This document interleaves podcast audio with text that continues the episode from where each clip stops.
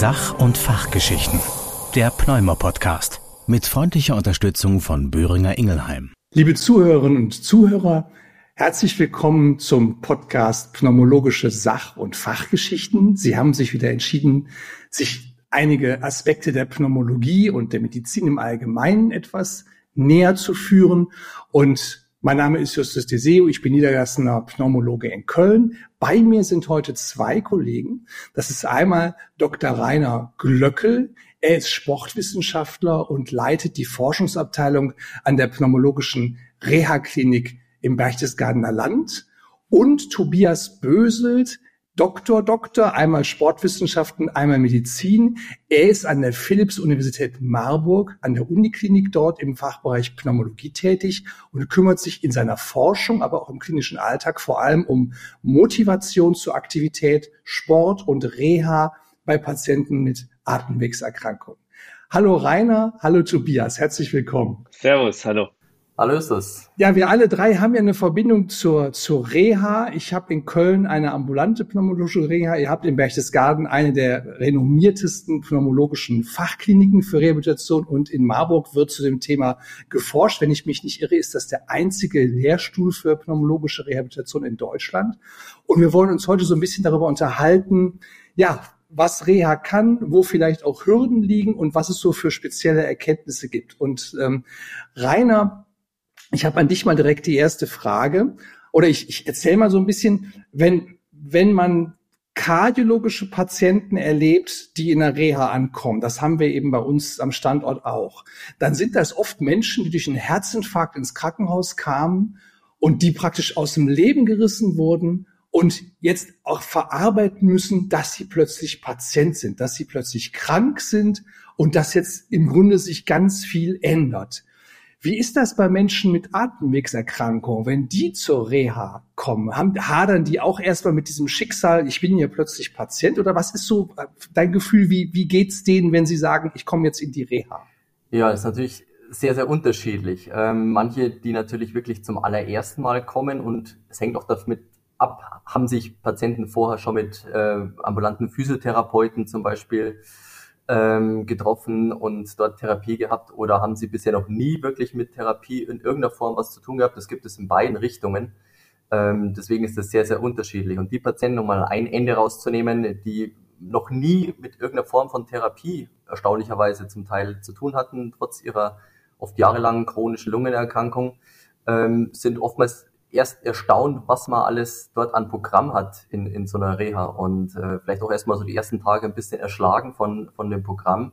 Ähm, und wenn sie sich aber eingefunden haben, dann ähm, kommen sie damit ganz zurecht. Und das primäre Ziel von der Reha ist ja immer schon, das fangen wirklich, versuchen wir von Anfang an schon mit äh, reinzunehmen, ist da schon Patienten was an die Hand zu geben, die Hilfe zur Selbsthilfe, die berühmte, was sie denn langfristig zu Hause machen können, weil wir sehen die Reha nie als äh, so ein dreiwöchiges Bootcamp, äh, wo da trainiert wird und, und Therapien gemacht werden und dann kommen die Patienten nach Hause und es ist wieder alles so wie vorher, sondern die sollen dort Maßnahmen, Techniken, Trainingsformen kennenlernen und dann schauen, welche können sie langfristig in ihrem häuslichen Umfeld umsetzen. Das ist das Ziel der Reha dann.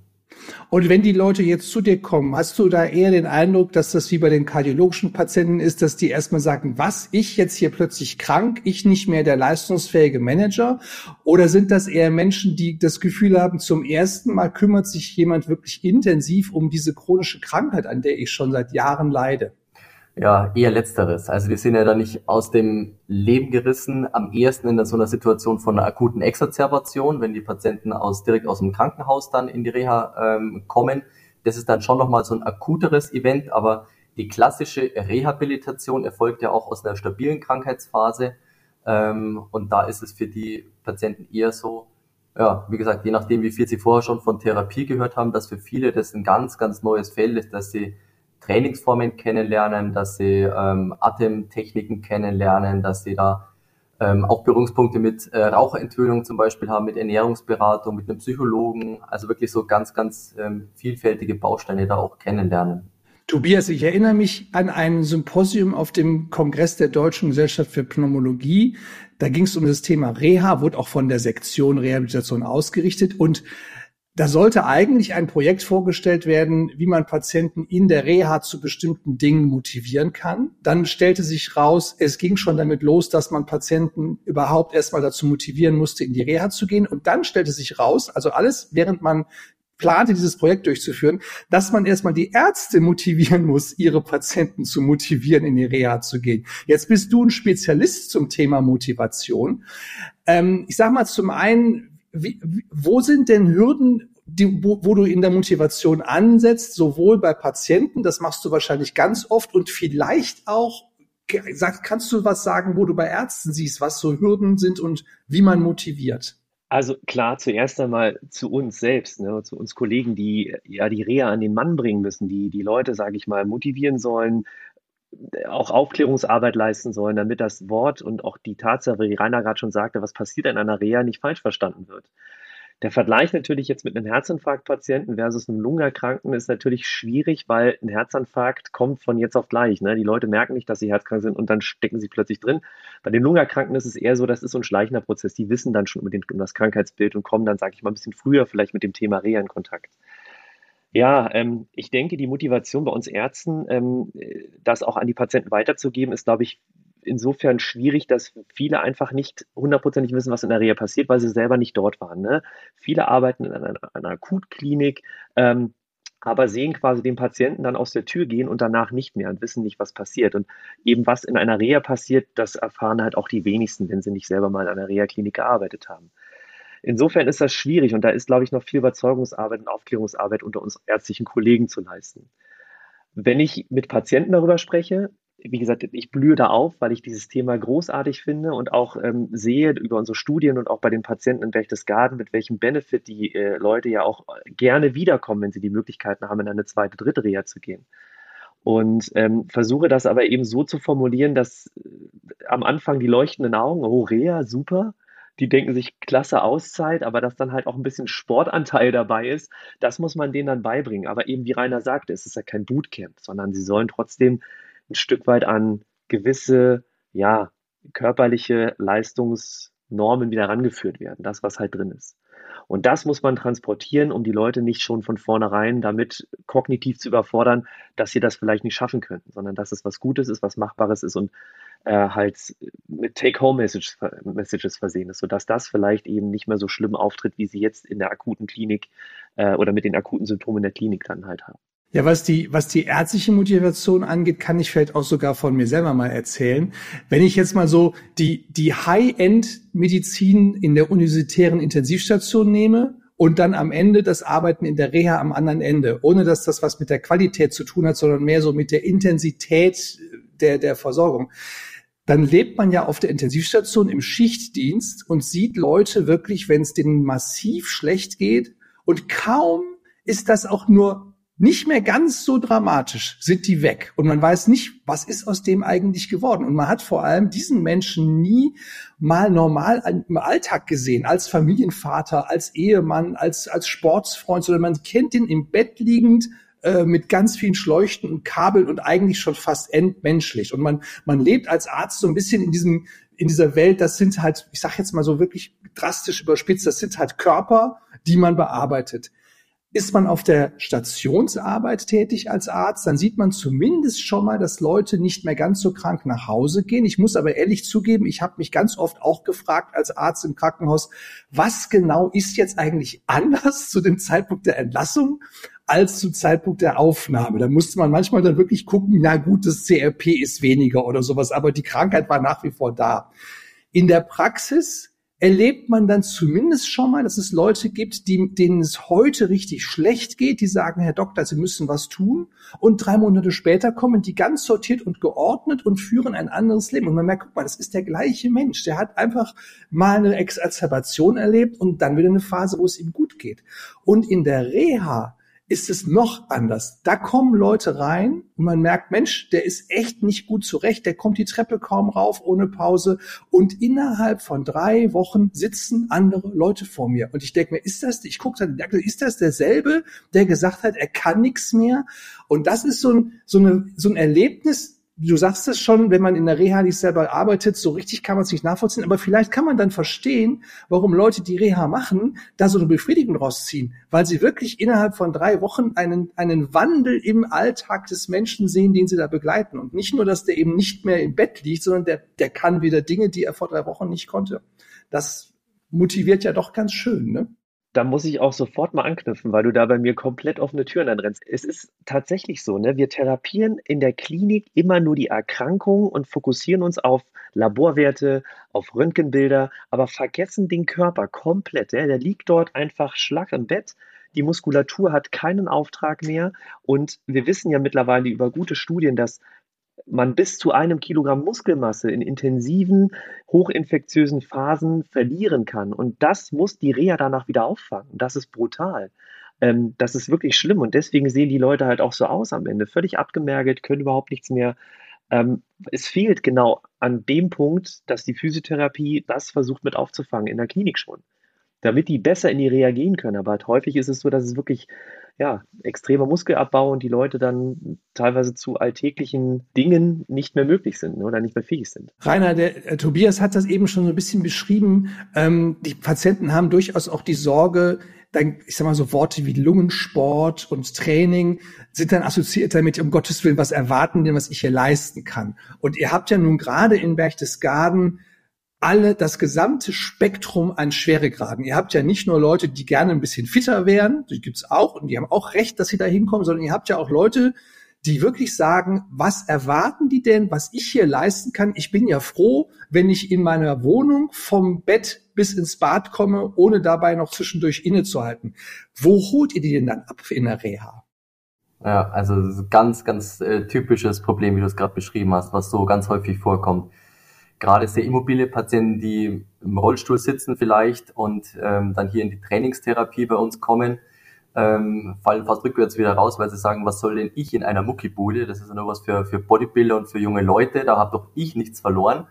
Ähm, und dann muss man denen das aber durchaus mal äh, vorsichtig nahe führen. Und es gibt, und das ist dann eben die Aufgabe der Therapeuten, ein Trainingsprogramm äh, mit dem Patienten zu erarbeiten, wo die auch machen können, wo auf ihrem Niveau ist, auf ihrer Leistungsfähigkeit ist, das machbar ist. Und dafür gibt es eben viele verschiedene Möglichkeiten, um auch die Ausdauer, aber auch die Kraft und die Muskelmasse ähm, zu trainieren. Ähm, und auch Balancefähigkeit zum Beispiel, Stabilität. Und ähm, das Schöne ist, wenn die Patienten sich darauf einlassen und das probieren, dann ist es oft schon nach ein paar Trainingseinheiten, dass die Patienten sagen, ach, es geht schon viel leichter als noch vorgestern. Und das ist gar nicht so sehr, dass das dann schon der große Trainingszugewinn äh, ist, sondern eher so die Gewöhnung, die Hemmung abgebaut zu haben, sowas, so eine Übung zu machen, ein, ein Lerneffekt, auch wie Übungen ablaufen. Aber so dieser erste Aha-Moment ist schon wirklich so ein, so ein kleiner Motivationscatcher. Und ich sage mal, richtig gewonnen hat man, wenn man es schafft, so eine intrinsische Motivation zu erreichen bei den Patienten, dass die sagen, sie machen das Training, weil sie merken, Dadurch werden sie leistungsfähiger. Und wenn das der Motiv, die Motivation ist von einem Menschen, Sport, Training zu machen, aktiv zu sein, dann hat man gewonnen. Das ist die beste Voraussetzung. Das ist viel wertvoller, als wenn Therapeuten oder Ärzte sagen, du musst aber Training machen, weil das wichtig ist für dich. Ich habe das im Krankenhaus selber mal erlebt. Da hatte ich einen Patienten, der wurde zu allen Untersuchungen mit dem Rollstuhl gefahren. Der kam eben zur Aufnahme mit einer Exazerbation der COPD. Es ging überall hin mit dem Rollstuhl. Und dann haben wir dem mit der Visite gesagt, so, morgen geht's zum Lungensport. Wir hatten eben einen Diplom-Sportlehrer, Fachkunde, innere Organe dabei und der bot das an. Herr Doktor, sind Sie sicher? Ich komme doch kaum bis ins Bad. Ich werde doch hier über mit dem Rollstuhl. Wie soll ich denn zum Lungensport? Und haben wir auch gesagt, wir bringen Sie dahin mit dem Rollstuhl, keine Sorge. Der Diplom-Sportlehrer hat mit dem am ersten Tag fünfmal eine Minute Gehen zu ebener Erde geübt. Ich habe ihn dann am nächsten Tag gefragt, wie, wie war es denn gestern und wie geht's Ihnen heute? Und dann sagte er auch so, ja, ich muss zugeben, ich fühle mich heute schon besser. Und das, ich fand das gar nicht so schlecht. Und da sage ich, wollen Sie heute wieder hin? Ja, ja, nee, auf jeden Fall, da gehe ich gerne wieder hin. Am dritten Tag sagt er zu mir, hören Sie mal, Herr Doktor, da steht für 11 Uhr ein CT-Termin, da kann ich nicht, da habe ich Lungensport. Also so hat sich das gedreht. Und wie du sagst, er hat für sich gemerkt, ehrlicherweise jetzt, das ist das Einzige, was mir im Krankenhaus hier was bringt, dass die mich wieder auf die Beine kriegen. Das geht über den jetzt in dem Begriff Lungensport und nicht übers im Bett liegen und Blut abnehmen lassen und dreimal täglich essen, sondern das ganze andere da drumherum. Aber um da hinzukommen, ist es halt für viele dann schwierig, weil natürlich die erste Assoziation mit Aktivität ist Luftnot. Und auch das erstmal zu verstehen, warum soll mir was helfen, was mich primär erstmal in eine, in eine Dyspnoe reinbringt, ist auch ein ganz wichtiger Schritt. Und deswegen muss man das den Patienten auch durchaus erklären, dass eben, wenn ihre Leistungsfähigkeit besser wird, langfristig gesehen, vor allem unter Belastung, die Luftnot auch abnimmt und alles wieder leichter geht. Aber auf den ersten Blick ist es natürlich mal so ein bisschen ein Widerspruch in sich, ja. Und dann kommt noch der Arzt, der es auch nicht kapiert hat und denkt sich, aber die Lungenfunktion hat sich doch gar nicht verbessert. Genau. Das ist ja der Witz, ne? Dass wir heilen nicht die COPD, wir trainieren den Rest. Genau.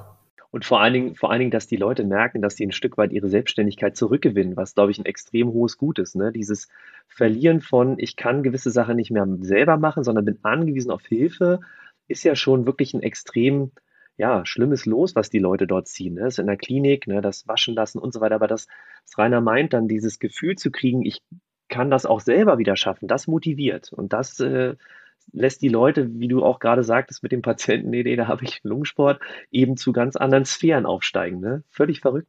Und was die Motivation angeht, ich erlebe es ja auch, wir machen zum Beispiel am Anfang diesen sogenannten Sit-to-Stand-Test, dass Leute einfach auf dem Stuhl sitzen und man zählt, wie oft kriegen die es in einer Minute hin, sich hinzustellen wieder zu setzen. Und Sit to Stand ne, ist schon eine einfache Übung und die Menschen, ich sag mal, kommen jetzt mit einer wirklich deutlich ausgeprägten COPD und schaffen das dann siebenmal in der, in der Minute. Und dann schaffen die nach zwei Wochen plötzlich 14 und können das selber nicht glauben. Die, die, die sehen an so einer einfachen Übung, die man in einer Minute mal eben hinlegt, selber, was sich da getan hat. Und das ist natürlich auch ein Motivationsaspekt, selber zu erleben und nicht nur, ich sag mal, irgendwelche Blutwerte, die wir Ärzte so sehen, sondern ich, ich spüre, dass ich jetzt plötzlich doppelt so häufig aufstehen und sitzen kann in einer Minute wie vor dem Training. Um in die Reha zu kommen, ist ja doch auch ärztliches Handeln erforderlich, denn der Arzt muss das irgendwie bahnen. Und wir haben durchaus das Gefühl, dass auch da manchmal so ein Punkt ist, wo man sich als Arzt dann fragt, also ich höre zum Beispiel von Kollegen oft, ach, das wird ja eh immer abgelehnt. Warum soll ich das denn alles machen? Habt ihr, ähm, ja, ich sag mal, äh, Tricks oder Methoden, worauf man achten soll, wenn man, wenn man eine Reha einleitet, ähm, damit man relativ erfolgreich auch sagen kann, das wird, das wird auch was? Oder ist das eher so mein Metier als hintergelassener Arzt? Da kann, kann ich was zu sagen. Ich wollte euch aber erst das Wort gönnen. Also tatsächlich bei uns in der Klinik ist es so, dass wir ähm, die Leute natürlich dazu motivieren, diese Schritte einzuleiten. Wir ähm, haben natürlich unseren Sozialdienst im Hintergrund äh, mit eingeschaltet, der sich dann um das Grobe kümmert, um die ganze Anmeldung und so weiter. Ähm, wir empfehlen aber tatsächlich immer schon auch, in welche Richtung es gehen soll, so in welche Klinik, ähm, wo würde er sich am wohlsten fühlen. Tatsächlich tendieren viele zu so einer heimatnahen Angelegenheit in Richtung ambulant, aber wir geben natürlich auch immer so ein bisschen, sagen wir, den Hinweis, schalten Sie doch mal ab, ne? gehen Sie doch mal raus aus Ihrem Alltag, gehen Sie doch mal ein bisschen weiter weg. Ne? Und dann ist natürlich die Präferenz Richtung See oder die Berge da. Aber tatsächlich mit dem eigentlichen Papierkram, in Anführungszeichen, haben wir jetzt so dann nichts mehr zu tun. Zum Glück, weil das wäre ja auch noch relativ viel dazu. Ja, ich, ich kann das mal kurz so in ein paar Stichworten erklären. Also es gibt generell zwei Wege, wie man zur Reha gelangt. Der eine ist über die Rentenversicherung, die auch Träger vieler Reha-Kliniken und vieler renommierter Reha-Kliniken ist, und die gesetzliche Krankenkasse. Unterschied ist ganz einfach, wenn jemand noch eine rentenversicherte Tätigkeit ausübt, ist er über die Rentenversicherung auch in der Reha. Wenn er nicht mehr arbeitet, weil er irgendeine Form von Rente bezieht, dann geht er über die Krankenkasse in die Reha.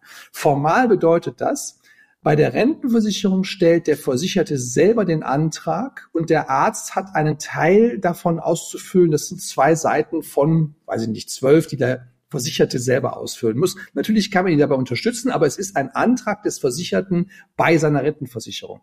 Geht es zulasten der gesetzlichen Krankenkasse, dann ist es eine ärztliche Verordnung. Das heißt, dann gibt es ein Formular nur für den Arzt und der muss eine Verordnung ausfüllen. Die beiden wesentlichen Aspekte, die man in so einer Verordnung oder auch in einem Antrag aus ärztlicher Sicht drin haben muss, ist zum einen, Grundziel der Reha ist die Verbesserung der Teilhabe. Also da geht's wirklich nicht darum, die COPD soll besser werden oder der Blutdruck soll besser werden. Also man muss sich klar machen, diese, dieses krankheitszentrierte äh, ähm, Denken ist in der Reha genau andersrum. Da guckt man, was, ich sag mal ganz simpel, da will man nicht wissen, welche FFV1 hat der, sondern was kann der wegen der COPD nicht mehr? Kann der nicht mehr Treppe steigen? Kann der keinen Sport mehr treiben? Kann der nicht mehr äh, flach im Bett liegen. Das ist das Entscheidende und nicht, ob der eine COPD FEV1 55 Prozent oder 67 Prozent hat. Also Verbesserung der Teilhabe ist ein Wort, das durchaus auch im Antrag zu finden sein darf, von, vom Arzt geschrieben. Und der zweite Aspekt ist, die Reha kümmert sich eben um Defizite. Die müssen also auch bestehen. Wenn ich in dem Fragebogen, den ich da ausfülle, sage, der kann alles, Ne, der kann kommunizieren, der kann sich selber versorgen, der kann Treppe steigen, der kann äh, soziale Kontakte pflegen, der kann wir eigenständig wirtschaften. Dann habe ich am Ende mir selber auch ja ein Grab geschaufelt, weil dann die Krankenkasse sagt, wo sollen wir denn da noch eine Reha-Indikation rausmachen? Der Arzt hat ja geschrieben, dieser Mensch ist im Leben überhaupt nicht eingeschränkt. Also eine Einschränkung sollte dokumentiert sein und die Verbesserung der Teilhabe.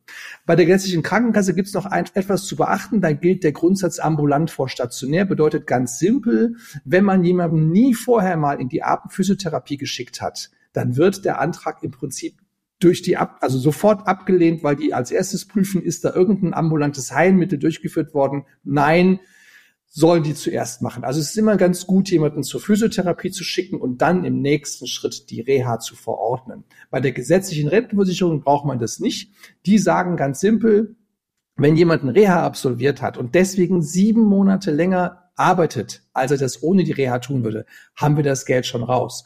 Die Rentenversicherung sagt weiter, wenn wir das ganz ehrlich durchrechnen, wir kriegen das, was wir in Reha stecken, in der Regel zehnmal raus. Das heißt, man kann sagen, man rennt offene Türen ein, wenn man jemanden, der noch arbeitet, eine Reha angedeihen lässt. Die Rentenversicherung sagt ja gerne immer bitte sehr. Ihr beide habt ein, ein Thema gerade schon so ein bisschen angesprochen, das ist so dieses, die Frage heimatnah oder weiter weg. Und ein Aspekt, der mir jetzt in Köln dabei immer begegnet, ist, dass die Leute mir sagen, ja, wegen der Luft würde ich gerne an die See oder würde ich gerne an die Berge. Rainer, ist da was dran oder ist das Quark? Natürlich muss ich ja sagen, dass die Bergluft natürlich die bessere Luft ist. Rein aus Patriotismus. Nein, aber also ich denke mal, was ja wirklich äh, bekannt ist, ist, dass die salzhaltige Luft einfach an der Meer ein sehr positiven Effekt, einen beruhigenden Effekt auf die, auf die Atemwege hat. Ähm, so könnte man vielleicht sagen, ist es in den, in den Bergen ähm, etwas weniger Allergene, äh, je nach Höhenlage. Aber ähm, im Großen und Ganzen ist die Luft sicherlich nicht das hauptausschlagende Maß von ähm, einem Effekt einer Reha, sondern eher die Maßnahmen, die man dort macht. Und weil du auch gesagt hast, heimatnah oder weiter weg, oft stellt sich die oder meistens stellt sich diese Frage eigentlich überhaupt nicht, weil in Deutschland die Reha-Strukturen in der Pneumologie fast ausschließlich stationär eben sind. Das ist irgendwie aus der Historie gewachsen und in fast dem allen restlichen Ländern der Welt findet die pneumologische Reha ausschließlich ambulant statt, genau andersrum. Und wir haben in Deutschland, wenn du weißt es selber, du hast eine ambulante ähm, Reha, kann man, also man braucht nicht mal eine ganze Hand, um die Standorte in Deutschland äh, abzuzählen, wo es ambulante Reha gibt. Also stellt sich diese Frage leider gar nicht, sondern es ist fast immer stationär. Ich kann noch ein bisschen aus, aus Sicht des ambulanten Reha-Mediziners sagen, dass wir natürlich Menschen auch nahelegen, nicht ambulant bei uns die Reha zu machen. Und einer der, der Hauptgründe ist die sogenannte Distanzierung vom sozialen Umfeld. Und dann denkt man zuerst, ja, meine Scheiße, was soll das denn sein? Ganz einfach. Eine Frau deren Mann erwartet, dass auch wenn sie in der Reha ist, abends das Essen auf dem Herd steht und die morgens noch die Wäsche machen soll. Und dazwischen soll die zur Reha gehen. Der tut man wirklich einen Gefallen, wenn man sagt, wissen Sie was, und die drei Wochen sind Sie jetzt mal in Berchtesgaden und da geht's dann auch nur um Sie. Und Ihr Mann guckt in der Zeit mal, dass er selber ein bisschen im Haushalt macht und wenn Sie zurückkommen, können Sie ja entweder die Aufgaben dann teilen oder Sie sind vielleicht wieder zu mehr in der Lage. Also diese, dieses Thema, ich muss mal raus, Einfach nur, weil, weil derjenige sonst so eingebunden ist zu Hause, dass er gar nicht wirklich alle, alle Sachen, die die Reha ihm bieten kann, ausschöpfen kann. Das ist für uns, also selbst wenn wir die ambulante Reha natürlich gut finden, ein total guter und nachvollziehbarer Grund zu sagen, dann vielleicht doch besser, äh, ja, in die Berge, an die See. Der zweite Aspekt ist, dass also auch verbriefte sogenannte Disponierrecht des Patienten. Das heißt, die Betroffenen dürfen entscheiden, wo sie hin möchten. Und wenn die sagen, ich war letztes Jahr da und da, sag mal auf Borkum, auf Norderney, in Berchtesgaden, in Bad Reichenhall, in Bad Lippspringe, Bad Ems, das fand ich gut, dann haben die auch ein Recht darauf, da wieder hinzukommen. Was die manchmal übersehen ist, wenn jeder im Sommer in die Berge oder an die See möchte, dann wird es eben auch mal November, bis dann Platz frei ist. Aber per se darf der Betroffene aussuchen, wo er hin möchte. Und es gibt Gründe für die heimatnahe Reha, der Hund, der pflegebedürftige Angehörige und, und, und. Es gibt aber auch Gründe für die, die soziale Distanzierung und einfach auch mal zu sagen, ich muss eben auch drei Wochen mal für mich haben. Wenn ich mit Kollegen spreche, kommt manchmal auch so, also ich sag mal, wenn man so fragt, was kann man denn alles tun an COPD? Sie reden ja immer nur über Medikamente. Dann kommen wir natürlich mit den Impfungen, mit Tabakentwöhnung, mit Atemphysiotherapie und Reha. Und bei Reha sehe ich dann in den Köpfen und ich sehe das Augenrollen auch von außen. Und dann habe ich auch eine Kollegin gefragt, was, was, was geht Ihnen gerade durch den Kopf? Ja, das bisschen Fahrradfahren und Hüpfen. Was soll das denn bringen? Tobias, es ist ja mehr als das, oder? Ja, weitaus mehr. Also Rainer hat es ja vorhin schon angeschnitten. Ne? Es ist eine komplette ja, Umstrukturierung, ich sage mal, von dem eigentlichen gewöhnlichen Alltag eines, ich sag mal, COPD-Patienten. Ne? Den kennt man ja. Die sind ja schon aufgrund ihrer wahrscheinlich doch schon fortgeschrittenen COPD doch etwas zurückgezogener, weit ab von irgendeiner körperlichen Belastung. Wie Rainer auch sagte, diese Kurzatmigkeit zwingt sie ja in dieser Negativspirale zu immer weniger Tätigkeit. Und von daher muss man die quasi erstmal wieder komplett resetten und ihnen erstmal wieder Möglichkeiten vor Augen halten. Insofern ist das, ja, es ist schon ähm, auch eine psychologische Aufgabe, die dahinter steckt, äh, die Leute wieder auf die Beine zu stellen man hat manchmal auch das Gefühl, man muss die so, so entschleunigen, ne? Dass wenn man versucht, naja, du hast so wenig Luft, dann musst du halt ganz schnell die Treppe rauf, damit das klappt und die merken jedes Mal nach der Hälfte ist schon Ende und dann lernen die in der Reha, mach's doch mal langsam und plötzlich gehen drei Etagen. Ne? Also das sind so, man programmiert, wie du es schon sagst, man programmiert sie wirklich um. Rainer, ähm, bei, ich sag mal so, bei, bei vielen Erkrankungen ist uns Ärzten auch klar, da kann man einiges tun. Sagen wir COPD, Asthma, Lungenentzündung im Krankenhaus erlebt, Covid-19. Jetzt gibt's ja auch Krankheiten, die, ich sag mal, die haben diesen Stempel unheilbar. Ich denke jetzt gerade mal an die Lungenfibrose. Und man erlebt dann auch, dass, dass, dass man schon als Arzt sagt, naja gut, der merkt halt schon, dass die Belastbarkeit deutlich eingeschränkt ist. Und man hat das Gefühl, diesen Menschen, der sich jetzt so langsam immer weniger traut und auch immer weniger tut, jetzt noch zu sagen, er soll doch wieder mehr machen im Sinne von, geh doch mal in die Reha. Ist das bei so einer Krankheit wie Lungenfibrose eine gute Idee? Eindeutig ja. Also das äh, kann man definitiv nur bejahen. Ähm, wir haben sehr viele Lungenfibrose-Patienten hier bei uns gehabt die letzten Jahre und auch sehr viele auch vor Lungentransplantation. Und ähm, auch in diesen, sagen wir mal, End-Stage-Disease-Bereichen sehen wir, dass die Leute immer noch etwas verbessern können. Und ähm, also ein wirklich Paradebeispiel habe ich immer im, im, im Kopf. Ein Patient mit der Lungenfibrose, der zu uns kam, der schon gelistet war zur Lungentransplantation und von sich immer behauptet hat, er ist Couch Potato, hat sein Lebtag noch nie Sport gemacht und der hat das Training irgendwie für sich entdeckt und der hat genau diese, diese intrinsische Motivation entdeckt und hat gesehen, was ihn das verbessert. Und der hat dann auch sehr engmaschigen Training weiterhin zu Hause gemacht und konnte über drei Jahre lang wirklich, haben wir auch nachgemessen, dann wirklich massivst Muskelkraft und Muskelmasse aufbauen, obwohl die Lungenfunktion immer schlechter geworden ist und hat wahrscheinlich nur durch ein regelmäßiges Training wirklich auch so diese Zeit bis zur Transplant entlanghangeln können. Hat sich dann nochmal als Trainings-Junkie bezeichnet und nicht mehr als Couch Potato. Und äh, ja, hat dann auch nach dem Transplant weiter trainiert und hat da wirklich, also wirklich einen, einen kompletten Lebenswandel ähm, nach, nachvollzogen und war durchs Training immens viel leistungsfähiger, ja, obwohl die Lungenfibrose dann fortschreitend war natürlich. Ich erlebe das auch oft, was, was du sagst, Leute, die erleben sich selber oder die beschreiben sich selber als, als Couch Potato oder als unsportlich, was auch immer. Und in der Reha, in diesen drei oder vier Wochen, erleben die durch diese Gemeinschaft, durch, durch diesen, der Tag, der wirklich mit viel Bewegung, natürlich gehören da auch andere Sachen zu Schulungen, Gespräche, Sport, äh, Ernährung und so weiter, der erlebt plötzlich, was das bringt. Und diese Menschen machen danach auch Pläne und sagen, so, das behalte ich tatsächlich bei. Ne? Nicht, nicht unbedingt fünfmal pro Woche in der Intensität, aber es ist ja schon so, dass viele Menschen nach der Reha für sich entdecken, das behalte ich bei. Vieles von, von den, also ist ja auch viel Reha äh, lernen, was man so kann, was man alles tun kann. Ihr, ihr, ihr macht ja in der Reha ganz viele Angebote, einfach nur um zu sagen, gucken Sie sich dieses, ich sag mal, gucken Sie sich mal Qigong an, gucken Sie sich mal Yoga an, gucken Sie sich mal Ergo mit äh, Fahrradfahren an und so, damit man merkt, was macht mir denn Spaß und was kann ich später weitermachen. Ne? Das, die Reha wirkt ja nach. Genau, sie wirkt leider nicht, nicht automatisch nach, aber Ähm, genau das ist das, wie du sagst. Also wir machen Angebote, die Patienten sollen verschiedene Therapieformen kennenlernen und sich das daraus ziehen, was ihnen A, idealerweise Spaß oder Freude macht und was sie auch realistisch regelmäßig in ihrem Alltag umsetzen können. Und ähm, was auch noch immer ein Punkt ist, was viele immer machen momentan, ist ähm, so die Schritte zählen. Ja, das ist was, was man heutzutage relativ einfach machen kann mit Smartphone-Apps oder mit so einfachen Schrittezählern. Und also da kann man wirklich auch einen sehr guten Motivationsanknüpfpunkt äh, nochmal äh, kriegen für manche, die dann wirklich so Battles machen und sich dann schauen, wie viele Schritte hat der und wenn er noch 500 weniger hat, gehen die nochmal eine, abends eine Runde, ähm, damit sie nochmal über die nächste Schwelle kommen.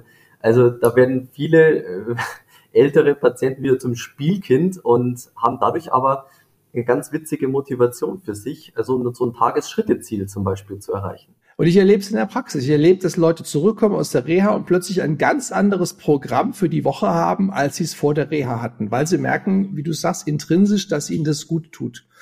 Tobias, wir haben ja, wir haben ja eben schon äh, darüber geredet, dass es den Leuten durch die Reha besser geht, dass sie besser Luft bekommen, obwohl die Krankheit an sich ja da ist. Rainer hat das Beispiel mit der Lungenfibrose gebracht. Mir fällt eben regelmäßig auf, die Lungenfunktion bleibt im Prinzip eingeschränkt, wie sie vor der Reha war. Trotzdem kriegen die Leute besser Luft und können mehr.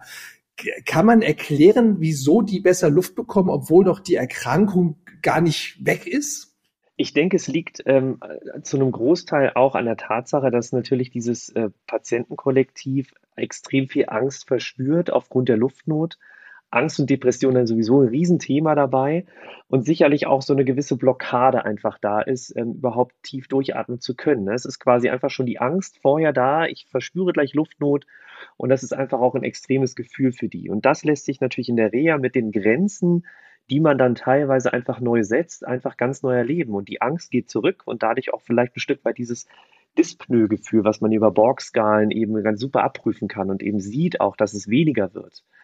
Ähm, was ich gerade noch ein bisschen ergänzen wollte zu dem Thema davor, ist zu dieser Motivation nochmal, ähm, dass wie du schon sagtest, die Leute plötzlich motiviert sind, dadurch, dass sie mit anderen trainieren können und unter sich sind. Ich kann da nur von einer Erfolgsstory aus Marburg erzählen. Das fing an 2012 mit einer Studiengruppe, COPD-Patienten. Rainer kennt die natürlich schon in- und auswendig, weil wir ganz viel über diese Gruppe berichten. Und, ähm, aber die ist einfach so klasse. Es waren tatsächlich 20 COPD-Patienten, die nach der Studie so viel Spaß am Training hatten, am gerätegebundenen Training, dass die das bis 2020, Beginn Corona, durchgezogen haben, ohne dass die Studie irgendwie noch was mit denen gemacht hat, sondern die haben sich regelmäßig getroffen, haben miteinander Geburtstage gefeiert, Jubiläen gefeiert, weil die sich gegenseitig so motiviert haben und so viel Spaß dann am Training hatten. Das war Wahnsinn. Das war wirklich klasse. Das fördert un ungemein neben den eigenen persönlichen Erfolgen eben dieses soziale Gefüge, was sich in der ambulanten, aber auch natürlich stationären Reha dann aufbaut. Das finde ich ganz wichtig. Das vielleicht noch ergänzend dazu ist ja auch eine der Stärken des Lungensports, was ja ein Reha-Sport ist und verordnet werden kann. Ähm, und dort auch eben in Gruppen ein Training absolviert wird, aber eben auch ganz groß diese soziale Komponente damit mit fördert. Und das ist ein wirklich nicht zu unterschätzender Faktor von Motivation und auch um da ja im psychosozialen äh, Bereich positive Effekte zu haben. Ja. Absolut. Und, und ich sehe natürlich auch so den, den Punkt, wenn ich mir überlege, Atemnot ist eben die, die Muskelarbeit, die ich leisten muss und die ich als sehr anstrengend empfinde. Wenn ich in der Lage bin, meine Muskeln zu trainieren, dann ist der Arbeitsaufwand, den ich fürs Atmen aufwende, plötzlich relativ geringer, weil ich ja mehr könnte und gar nicht so viel brauche. Und vorher war ich einfach so untrainiert, dass dann auch das Atmen einen großen Anteil meiner geringen Muskelkraft ausgemacht hat. Also so, so versteht man schon, dass auch wenn die, die Krankheit an sich bestehen bleibt, der Mensch merkt, es fällt mir leichter, mit diesen kranken Lungen zu atmen. Also ich glaube, wir haben schon jetzt einen sehr, sehr weiten Bogen gespannt, um, um sowohl Betroffene als auch Ärztinnen und Ärzte, die sich mit, mit Reha-Verordnungen und Reha-Anträgen befassen, zu motivieren und zu sagen, Mensch, gönn dir das? Also ich, ich selber, wenn ich mir jetzt zugehört hätte, hätte total Lust, morgen eine Reha anzufangen. Dieser, dieser Podcast. Natürlich in den Bergen. ja, auf jeden Fall. Und dann komme ich nach Hause, mache in Köln die Zugtür auf und sage, Herr Doktor, alles wieder weg. Das ist auch ein Satz, der gar nicht so selten kommt. Da war alles wunderbar. Ich komme nach Hause, es ist alles wieder weg. Und dann sind wir wieder beim Thema Motivation, dass man dann erklärt, naja, das können Sie schon zu Hause weiterhaben, das Gefühl, das Sie in der Reha. Also die, der Podcast endet in der Regel mit einer ungewöhnlichen Studie, die wir noch uns äh, ja, zu Gemüte führen und dann dürft ihr frei assoziieren, was euch denn dazu einfällt. Ich habe die mal mitgebracht. Sie hat tatsächlich mit Reha zu tun. Sie ist gar nicht so abwegig. Das ist eine japanische Arbeit von 2000, soll man gucken, die ist 2015 publiziert worden in Respiratory Care. Äh, Erstautor ist Katsuya Shingai. Und ähm, die haben bei 16 Patienten mit COPD eine Reha durchgeführt. Und bei dieser Reha war auch ein spezifiziertes äh, Ergometer-Training, 20 Minuten auf dem Ergometer bei einer definierten Last. Und die haben Crossover diesen Patienten einem Reiz ausgelöst, der heißt das DAS abgekürzt. Ähm, das steht für Distractive Auditory Stimuli. Und wenn man das dann liest, denkt man, was soll das denn sein? Distractive Auditory Stimuli, also distraktive Audio, au, ja, audible Stimuli. Ganz banal Musik. Und die, die Leute durften sich selber aussuchen, welche Musik. Also es war außer Heavy Metal war alles dabei, also Easy Listening, Country und so weiter. Und sie durften die Lautstärke selber bestimmen. Die haben Kopfhörer getragen während des Trainings.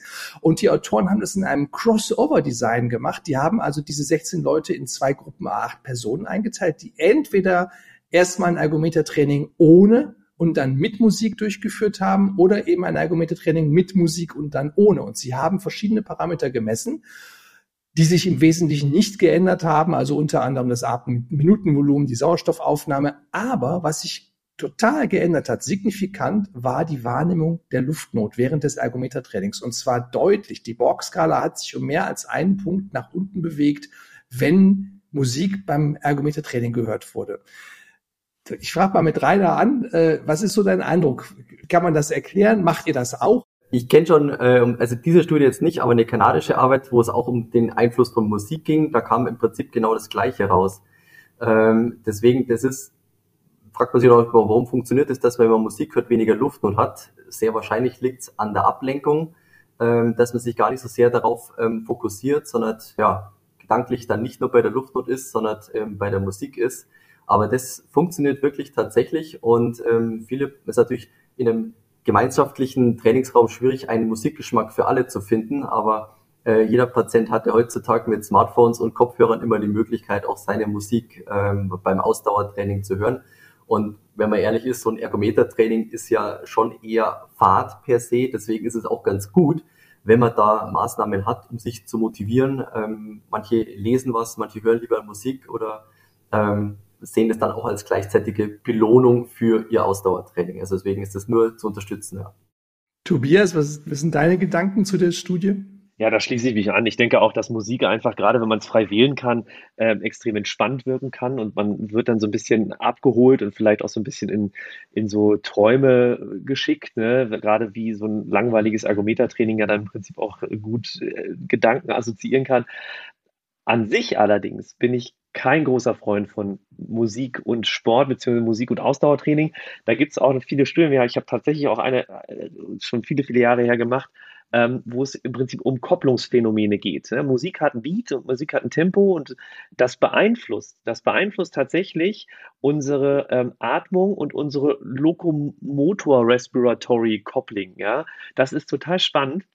Also beim Laufen absolut nicht empfohlen, weil der Schrittzyklus sich verändert. Man passt dann sozusagen den Musikbeat auf das Laufen an und damit entkoppelt man aber das, was der Körper eigentlich automatisch macht.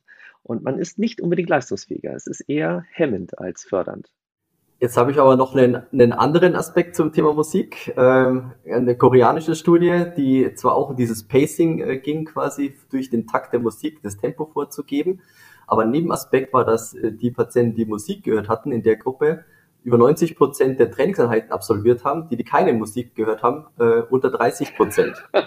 Das heißt, das war ein motivationaler Faktor, auch dann das Training zu machen. Ja. Und das gekoppelt an der Leistung, waren die dann noch leistungsfähiger? Haben die dann ja. effektiver trainiert? Das ist ja die andere Frage. Ob man jetzt zum Training geht, ist ja die eine Sache, aber ob man dann auch davon profitiert. Genau. In diesem Fall ja, aber es kann natürlich auch an den mehr absolvierten Trainingseinheiten liegen. Aber es ist schon, ist schon spannend, was man dazu beforschen kann und wie unterschiedlich auch die Ergebnisse sind. Und äh, Tobias, es ist tatsächlich so, wie du sagst, die haben nämlich deswegen die Heavy Metal Musik ausgeschlossen, weil deren Beat zu schnell war und das dann, dann, was du sagst, die Entkopplung hätte dann sogar zu negativen Ergebnissen geführt. Also hochspannend auch, was man aus diesem Thema Musik beim Sport alleine an, an Diskussionsstoff ziehen kann. Euch beiden ganz, ganz herzlichen Dank, dass ihr euch die Zeit genommen habt, äh, zum Thema Reha Rede und Antwort zu stehen. Lieber Rainer, dir nach Berchtesgaden und lieber Tobias, dir nach Marburg ganz herzlichen Dank und Ihnen, liebe Zuhörerinnen und Zuhörer, auch vielen Dank fürs Zuhören und bis bald. Das war der Pneumer Podcast mit freundlicher Unterstützung von Böhringer Ingelheim.